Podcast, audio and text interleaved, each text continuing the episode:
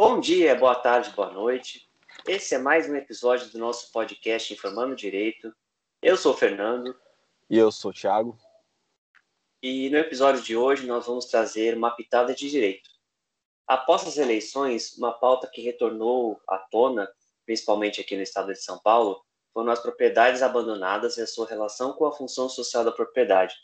Então, nós vamos trazer alguns esclarecimentos sobre esse instituto e, como sempre, informar direito. Essa pauta ela voltou com muita força na candidatura do, de um dos concorrentes à prefeitura da cidade de São Paulo. Um ponto forte do projeto dele era justamente esse, ele sendo parte de alguns movimentos. O projeto dele visando os imóveis abandonados da cidade de São Paulo é muito acertado. É, essa pauta voltou com muita força para o debate público. A questão da desapropriação, a questão dos imóveis abandonados, a questão da função social da propriedade. Pois é, meu parceiro. E essa discussão ela vem de bem longe, né? Eu vou fazer um breve histórico aqui da, da parada da função social da propriedade.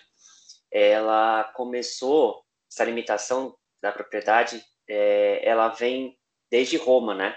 Porque uhum. em Roma é, os estranhos não podiam entrar na sua casa sem a sua autorização ou em determinados momentos e que isso ofenderia as entidades eh, protetoras do lar. E lá em Roma eles tinham seus deuses que ficavam representando o lar e tudo mais.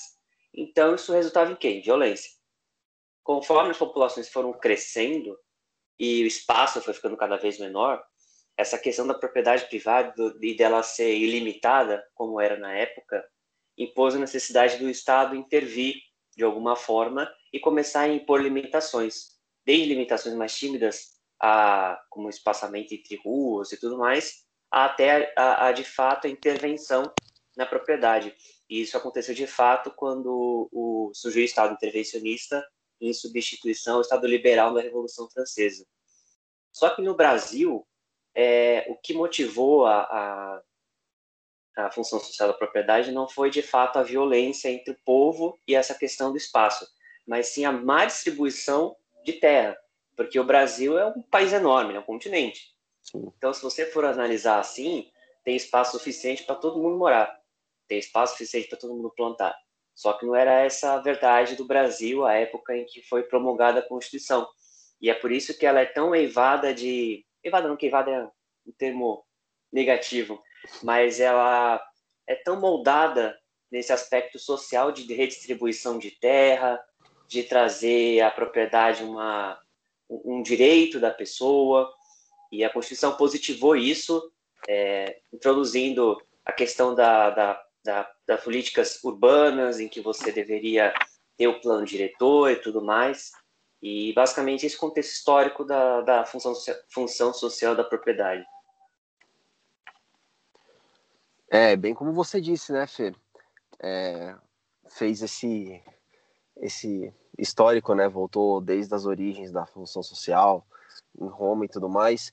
É, e você falou do Estado, da virada do Estado liberal para o Estado social, né?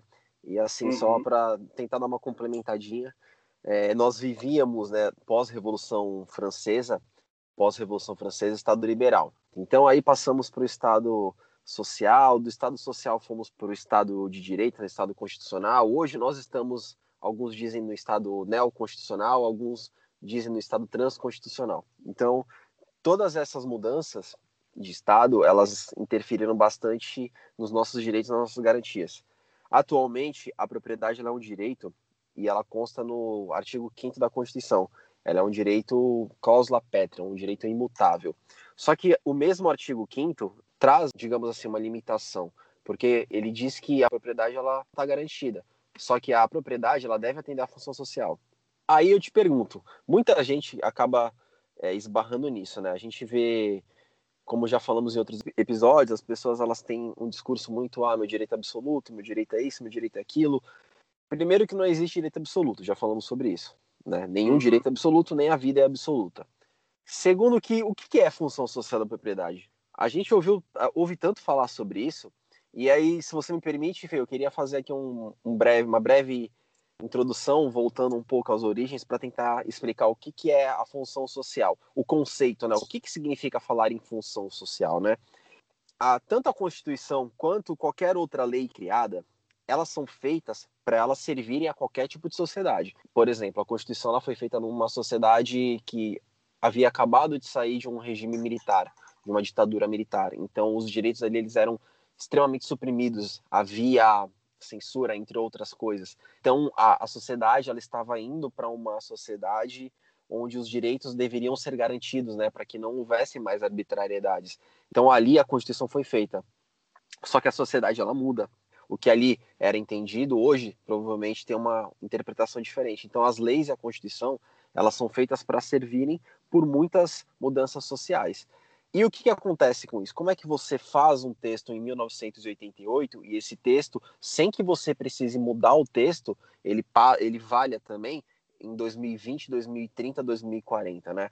Muita gente não sabe, eu acredito que muita gente até mesmo da, do direito não, não saiba muito bem disso, mas não é à toa que existem tantas normas, tantas leis, que quando você lê o artigo, ela dá margem a diversas interpretações e diversas aplicações. Isso não é por acaso, isso é proposital. Na verdade, isso é uma técnica legislativa. Quando o legislador ele vai criar uma norma, vai criar uma lei, ele pode usar de duas, basicamente de duas formas para que essa lei, quando ela não é de vigência temporária, para que essa lei ela sirva por muitos e muitos anos. Na verdade, ela tem um tempo indeterminado. Então, o que, que acontece na hora de redigir, na hora de escrever a lei?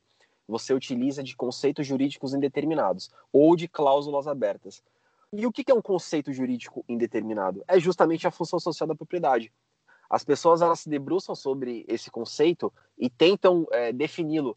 Não há uma definição correta, nem uma definição objetiva que esclareça exatamente o que é a função da propriedade. Só que nós temos o conhecimento do que este conceito ele traz para a nossa vida. Então nós não sabemos definir com exatidão o que, que é função social, mas nós sabemos que se não cumprir a função social, você pode ter a sua propriedade é, limitada, você pode vir até a perder a sua propriedade.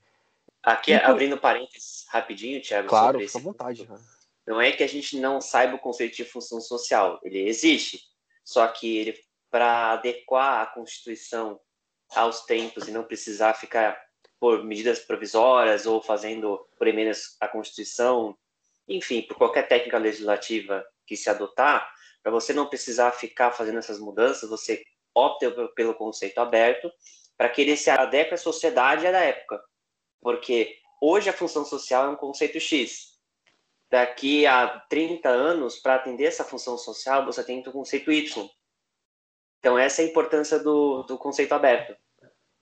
Você tem ali uma definição, mas não é uma definição precisa porque você nem pode ter uma definição precisa. A sociedade ela muda, né? Então, se você tiver Exatamente. uma definição fechada, aquilo ali dali a um tempo provavelmente não vai valer. E é justamente essa a ideia. Só que a consequência disso a gente tem, né? a própria Constituição lá atrás. E aí eu vou até mostrar aqui, a Constituição ela traz a, a, limitação, ela traz a consequência do descumprimento. Vou uhum. entrar bem um pouquinho no próximo tópico, mas digamos que você não cumpra a função social. A Constituição ela diz que você pode vai ser obrigado a fazer uma construção, a parcelar o terreno, você depois uhum. entra numa progressividade de IPTU, enfim. É um conceito que ele, ele é aberto, ele é indeterminado, porque ele se adequa à sociedade em que vivemos. Pois é, cara, foi bom você falar no IPTU, porque é para demonstrar bem como a função social, da, social da propriedade, construir, você ter uh, uma morada para todo mundo, para conseguir alcançar esse, esse preceito da Constituição que é, que é subjetivo, se tornar objetivo, alcançar as pessoas, a gente pode analisar o próprio IPTU. Que o IPTU ele é, é a soma de dois tributos, na verdade. Né? Ele é a soma do imposto predial e o imposto territorial urbano. E ele é cobrado com uma alíquota só. Só que o imposto predial ele é menor do que o territorial. O que isso quer dizer? Se você tem a sua casa num terreno grande e a casa ocupa 90% desse terreno, o seu IPTU vai ser mais barato. Agora, se você tem uma, um terreno e a sua casa ocupa só 50% do terreno, o seu IPTU vai ser mais caro. Isso também é uma forma de incentivar alcançar o objetivo da função social da propriedade, que é o quê? Garantir que todos possam ter acesso à propriedade e aqueles que não cumprem com a função social acabam sendo sofrendo as sanções, como a desapropriação, que é a mais grave de todas, forçar que você construa alguma coisa ali, é, o IPTU progressivo no tempo, que ele vai aumentando as alíquotas e tudo mais.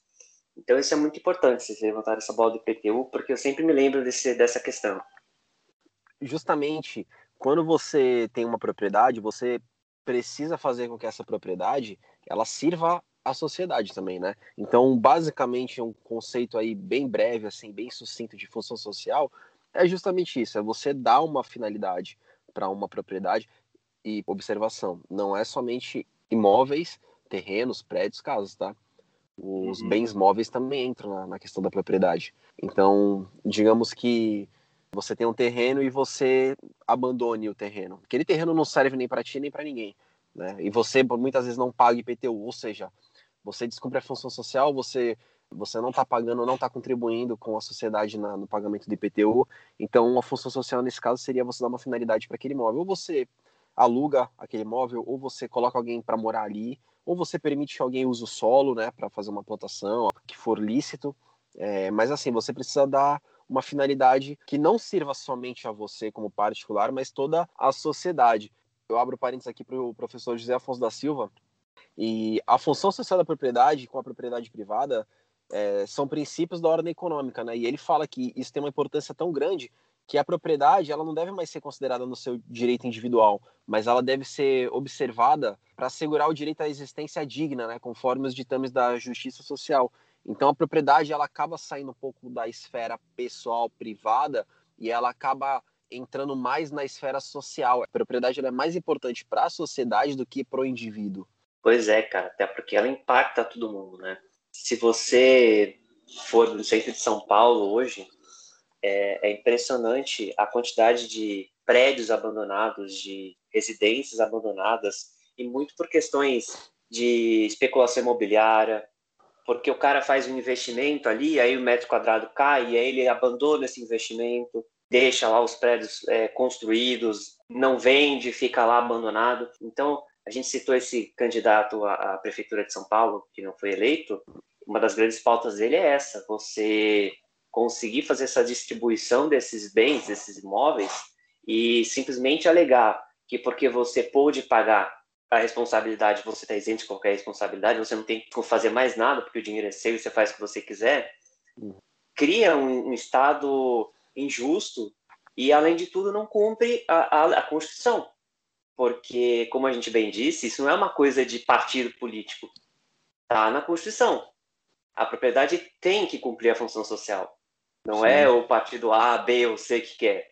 Não é o, o esquerdista ou socialista. Não. Está na Constituição. Acima de todas as leis. Entendeu? Isso é muito interessante. É muito importante sempre lembrar isso, cara. Principalmente porque, desde que nós entramos aí no Estado de Direito Constitucional, nós temos o fenômeno da constitucionalização do direito, né? Sim. Acima da, do, do, interesse privado, se eu faço contrato com você, Fê, o nosso interesse privado aqui, ele, ele é lei, né? O contrato uhum. faz lei entre as partes, porém nós, nós temos que observar os princípios constitucionais.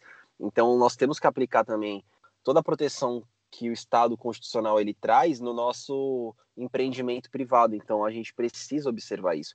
E você bem falou do, da Constituição, dessa questão de apartidário e tudo mais. E é importante levantar também, Fê, que a Constituição ela vem sendo atacada, né? Porque quando para mim é interessante, a Constituição ela vale. Você uhum. precisa respeitar o meu direito fundamental, o meu direito, a minha garantia constitucional, porque eu sou um cidadão de bem, pagador de impostos e a Constituição me protege. Só que quando não é meu interesse, não, a Constituição está completamente errada. É necessário criar uma Constituição que atenda aos anseios sociais, faça uma nova Constituição e aí a Constituição não vale de nada, rasga a Constituição. Sem, sem, sem entrar no mérito de algumas discussões no, no Supremo Tribunal Federal, que essa semana está gerando muita polêmica, a questão da reeleição do, da presidência das mesas do Senado e da uhum. Câmara, mas a Constituição, para muitas pessoas, ela só vale quando atende aos interesses particulares, e na verdade não é assim, né, Fê? Pois é, o que a gente tem chamado de garantismo de ocasião, né? Isso, exatamente. Essa é uma frase perfeita que, se eu não me engano, foi cunhado pelaquela advogada Gabriela Prioli, e ela define exatamente esse, esse perfeito. A gente teve isso muito na pandemia, né, cara? A pandemia trouxe um grande exemplo do que é o garantismo de ocasião. O pobre era pobre e você tem culpa de ser pobre. Aí vem a pandemia e falando, olha, comerciantes, empresas, a regra do jogo é essa, vão ter que fechar. Ai, mas o Estado tem que intervir. Ué, mas vocês não queriam o Estado liberal anteontem? O pobre não é pobre porque não consegue emprego e se dane-se, tem que se virar. Então, esses garantismos de ocasião também são muito presentes quando se fala em função social da propriedade, porque se você tem a sua empresa e aí você tem aquele, aquele prédio lindo, maravilhoso, mas o bairro ele é totalmente mal cuidado, porque todos os prédios em volta são abandonados, você se sente prejudicado. Aí você quer que o Estado intervenha e faça alguma coisa. Todavia, se você recebe um imóvel e você não quer pagar o IPTU dele, porque ele é em Pirapora Mirim, você não quer saber daquele imóvel, mas você também não quer se desfazer. Não quer vender a preço vil, não quer doar, não quer fazer nada. Não quer falar, prefeitura, quanto que é IPTU? X, ó, toma imóvel, fica para vocês. Faz uma creche, faz... Você não quer isso, você quer ficar com o bem. Aí você não quer que intervenha, porque é um patrimônio seu. Entende esse garantismo, como ele funciona também na função social da propriedade, como ele ataca esse, esse direito? O cara tem um prédio ali numa, numa área abandonada da cidade, do município de São Paulo, mas tem uma especulação de que em 10 anos ali vai ter uma estação do metrô. Isso vai supervalorizar ali a região. Então o que, que ele faz? Ele deixa, né? Ele deixa lá. Dali a 10 anos, o que ele pagou um milhão tá valendo 10, 20 milhões de reais. Então ele, é, aí ele vende, aí ele dá uma finalidade. Só que isso traz muitos efeitos negativos para toda a sociedade. Você falou muito bem, Fê, na questão do abandono, que traz uma insegurança enorme, porque geralmente essas áreas onde tem uma concentração de imóveis abandonados, ela é uma área que é muito perigosa, né? Porque acaba concentrando ali um número muito grande de, de delinquentes. Então, assim, dá uma insegurança, porque a rua é vazia, o lugar ali acaba ficando um lugar abandonado de fato, né? Então, assim, não é. Para quem mora ali é, é, prejudicial. Pessoas que poderiam estar ali morando estão na rua, né? Estão. É, não tem um teto para passar a noite, enquanto existem diversas construções que estão realmente abandonadas por aí. E quando se fala em ocupação, Fê, eu vou abrir um parênteses aqui, eu não concordo com esse candidato, tá? Eu não, não sou adepto à, à, linha de pensamento dele, mas eu, eu preciso falar quando o cara ele tem uma ideia positiva. Eu, eu também não sou esse tipo de pessoa que nego totalmente, né? eu não sou negacionista. E eu também não sou partidário, então eu gosto de ideias, não de pessoas. E ele está completamente correto na afirmação que ele faz. A ocupação ela não é você invadir a casa de uma família. Ou, por exemplo, tem a sua casa, eu invado a sua casa para uhum. colocar mais 10 famílias. Isso não é ocupação, isso realmente é um crime. O que, que acontece? Você, você mapeia os imóveis que estão abandonados há muito tempo e aí você leva as pessoas para ocuparem, pessoas que até então não têm um teto. E isso é o que? Você acaba fazendo pressão para que o poder público tome uma atitude, né, Fê? Sim, e, e essa é uma questão muito importante porque aí eu não vou fazer, como a gente gosta de a gente não faz juízo de valor sobre as coisas, a gente só expressa a nossa opinião. Sim. Mas eu também acredito que há um desinteresse é, das prefeituras, né? Porque o que, que acontece? O IPTU, ele representa, eu até vi um estudo sobre isso esses dias, quando ele falava sobre taxar grandes fortunas. E aí falam assim, não, porque se você taxar grandes fortunas, você não vai resolver os problemas do Brasil porque eles vão representar 0,3% do PIB, então não sei o quê. Pois é, o IPTU todo mundo paga e, e, e representa 0,05% do PIB brasileiro. Uhum. Então, é, mas para as prefeituras com, que recebem essa verba, é uma verba interessante. Aí vamos colocar na ponta do lápis. Se tem lá o um imóvel, está devendo um milhão de reais de IPTU.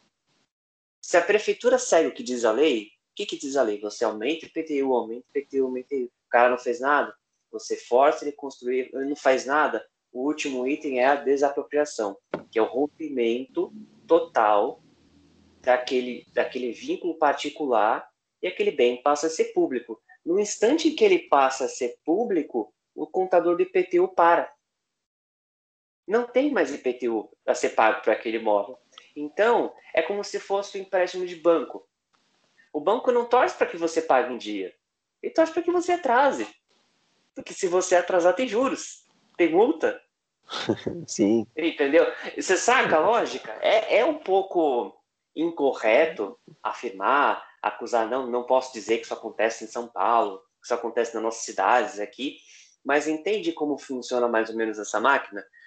Se porventura, vamos dar, dar louco, vir uma empresa e quiser comprar aquele bem, ela vai ter que pagar aquele IPTU para adquirir aquele bem de forma correta, onerosamente. Uhum.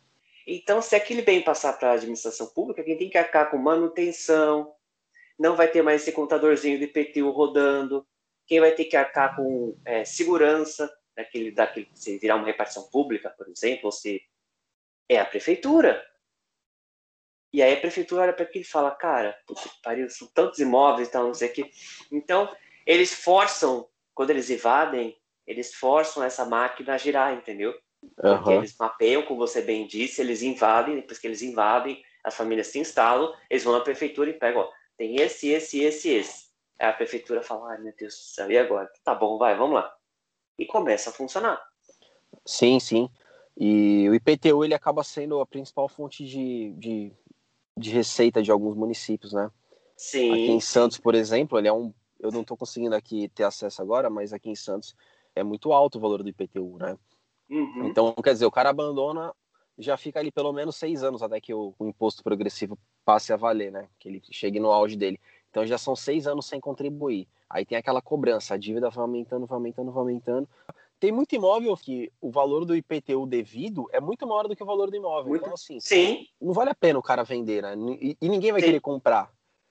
Uma forma, aí aqui é, é, é, já é aquela parte do advogado falando. Se houvesse boas intenções, se houvesse interesse, tanto da fazenda pública, quanto dos prefeituras, quanto das pessoas de resolverem um problema, é, você pode entregar o imóvel para a prefeitura, se a prefeitura aceitar, como quitação daquela dívida, sem que aquilo seja leiloado.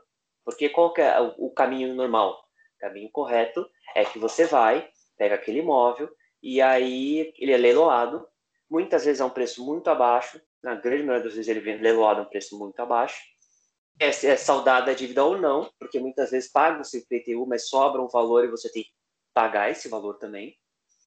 Uma forma que seria muito mais simples é a prefeitura mapear essas situações desses imóveis e fazer o seguinte esquema. No bairro X, tem essa casa, essa casa, essa casa, essa casa que estão com os débitos absurdos de IPTU. Passou do valor do imóvel, a gente faz o seguinte: aqui pode ser uma creche, aqui pode ser. Porque tem que ser motivado. Você tem que dar uma destinação para aquele bem que vai integrar o patrimônio público. Você também, porque senão seria a farra do boi. Sim. Você ia pegar, tudo bem, que tá falando, dá para mim, eu pego, eu pego. A prefeitura precisa ter esse interesse em adquirir aquele bem e transformar para uma destinação de, diferente. Então isso poderia ser resolvido de forma muito mais simples, né? Mas infelizmente não é muito assim que funciona. Eu já me deparei aqui no, no vou dizer que cidade que é, mas não é a minha, já aviso, da Baixada Santista, em que não fez a desapropriação é, por IPTU de uma casa do lado, mas fez a desapropriação pagando a indenização da casa do lado do vizinho para fazer uma, uma escola, entendeu? Uhum. Pagou para alguém um imóvel, sendo que poderia ter pego outro, sem onerar, porque já é uma dívida, sem Sim. ter gasto público, mas paciência, né? A gente vida que segue. É, porque tem mas... duas formas, né, de você pagar a desapropriação. Quando você está cumprindo uhum. a função social, e aí a prefeitura ela declara que há interesse ali naquela, naquele imóvel, né, há necessidade, utilidade pública do imóvel, aí Sim. vai pedir o decreto e tudo mais, aí paga. É a indenização é prévia, justa em dinheiro, né? A Constituição Sim. Quando você está descumprindo a função social, o pagamento da indenização pela desapropriação, ele é feito de acordo com o valor venal do imóvel e ele é pago com, com o título da dívida pública, né? Resgatáveis uhum. até 10 Então, assim, o pagamento que a prefeitura faz quando ela desapropria um imóvel que está descumprindo a função social é, é, muito menor. E é uma facilidade, né? Assim, não é uma facilidade se você for parar para pensar no procedimento que você deve seguir até chegar nessa fase. Só que se você olhar para trás e ver quantos imóveis já atingiram os requisitos para que você possa desapropriá-los, né? Quer dizer, eles já estão há mais de 20 anos abandonados. Então já deu a progressividade do IPTU, já deu tempo de você é, fazer o procedimento. E aí tem aquela coisa né, que você me falou, interesse ali da prefeitura, também tem, pode ter um uhum. conflito de interesse, o, sei lá, o dono do imóvel é amigo do prefeito, não sei. Isso eu não posso dizer, eu não sei. É, Mas assim, a gente supõe, cara, são mais de 5.500 municípios no país. Não é verdade? A gente não tem como saber a realidade de todos eles. Pode acontecer? Pode acontecer. Já aconteceu? Já aconteceu. Não é verdade? Não tô, a gente não está acusando ninguém, mas assim, é algo que infelizmente é, é possível de acontecer, né? Pois é, cara, pois é. Essa questão aí da função social, ela é muito importante e é mais ou menos assim, se as propriedades cumprirem a sua função social, o Brasil se desenvolve melhor. Por quê? Como no de São Paulo, que a gente citou como exemplo. Se houver interesse que tenham pessoas no, nos bairros ali, no centro da, da capital, por exemplo, é, as, as lojas vão abrir. Abrindo lojas, abrem empregos. Então, você tem esse deslocamento louco de São Paulo, ele seria invertido. Quer dizer, você moraria perto onde você trabalha. Mas o que muitas uhum. vezes acontece é, você ou, ou mora, você faz o inverso, ou você mora distante de onde você trabalha, ou você mora em outra cidade até. Sim. E essa política urbana de você revitalizar bairros, de você distribuir esses imóveis e tal, também influencia no, no comércio. Porque se você tem. Agora, dica de ouro, hein? Atenção. Você vai comprar um imóvel, vai comprar um imóvel, vai, vai abrir a sua empresa. Tem uma empresa têxtil, vou comprar um galpão para montar a minha empresa e tal, não sei o quê. Você olha o bairro, começa a olhar aquele bairro. Tem proposta de urbanização? Tem propostas de revitalização? Ignora a renda das pessoas que estão ali. Olha como a, o município está olhando para aquele bairro. Se aquele município está olhando para aquele bairro com bons olhos, planejando fazer coisa de bairro, vai com fé. Você pode ter certeza que você vai montar lá, vai Primeiro ano, você vai realmente passar por situações de dar seis horas não ter ninguém. É verdade. Mas você pode ter certeza que quando aquele bairro estiver revitalizado, com pessoas morando, com pessoas visitando, você vai ter que pagar o triplo pelo mesmo espaço porque vai enriquecer o metro quadrado. É justamente nessa lógica que exige, existe a especulação imobiliária. Sim. Só que o problema é que a especulação imobiliária é que quando ela é uma bolha, uma bolha, né? Quanto mais você vai especulando, mais você mais vai especulando, mais vai crescendo o metro quadrado. Enquanto ele vai crescendo, as pessoas vão comprando imóveis, pagando caro, pagando caro. No momento que ela estoura, as pessoas não têm como pagar, mas ela está um absurdo. E aí é o que aconteceu nos Estados Unidos, inclusive, né? Muita gente foi à falência e tudo mais. Sim, Mas sim. é isso aí. Você quer acrescentar mais alguma coisa sobre função social? A gente sempre dá uma fugida dos assuntos, mas faz parte, faz parte da graça. É isso aí. É, faz parte do, do esqueleto né, do nosso podcast, do objetivo que a gente tem, né, quando a gente quando a gente faz o podcast, que é justamente conversar, né, abordar alguns outros temas que são correlatos, mas não são o principal aqui do, do tema que nós estamos tratando. Mas não, é basicamente tudo que você falou. Um programa mais curto hoje, a gente está falando só sobre Sim. a função social, suas consequências. Não estamos também aprofundando muito o estudo sobre isso. Não estamos aqui esmiuçando o que é a função social na sua essência mais profunda, a desapropriação, o procedimento, quando pode, quando não pode, o que, que acontece, como é que faz, como, como que não faz, direto, indireto, enfim. É mais uma conversa mesmo para abordar esse tema que é muito relevante, muito interessante e que esbarra naquele nosso aquele nosso objetivo, né, Fê? Nos mitos jurídicos, né? E qual que é o mito jurídico que a propriedade esbarra? Naquela coisa de meu direito é absoluto. Eu tenho direito, é. ninguém pode tocar e é isso, é meu e acabou. Então, assim, cara, não é verdade. Não acreditem jamais nisso. Talvez possa ser no futuro com uma nova Constituição, não sei. Mas hoje não existe direito absoluto, nenhum direito absoluto. Todos eles são relativos a função social ela vem para atender diversas demandas né, do Estado constitucional que nós vivemos, né? Quer dizer, você tem no artigo 3 ali que um dos objetivos é erradicar a pobreza, a marginalização, reduzir desigualdades, construir uma sociedade livre, justa, solidária, o desenvolvimento social, o desenvolvimento econômico e a propriedade ela esbarra em tudo isso, né? E a função social ela vem para assegurar, ela meio que ela coloca um limite, não é? Ela coloca ali um, um é um freio ou seja, seu direito está sendo relativizado. A partir do momento que você não quer contribuir com a sociedade, né, você está passível ali de, de sofrer alguma interferência estatal. E a gente esqueceu de falar, Fê, mas existem diversas formas de intervenção. A desapropriação por função social, por descumprimento da função, ela é uma só. Você pode perder a sua propriedade mesmo que esteja cumprindo a função. Como você perfeitamente disse, pela necessidade e utilidade pública. Precisa de uma creche, a tua casa está no lugar perfeito vão desapropriar você.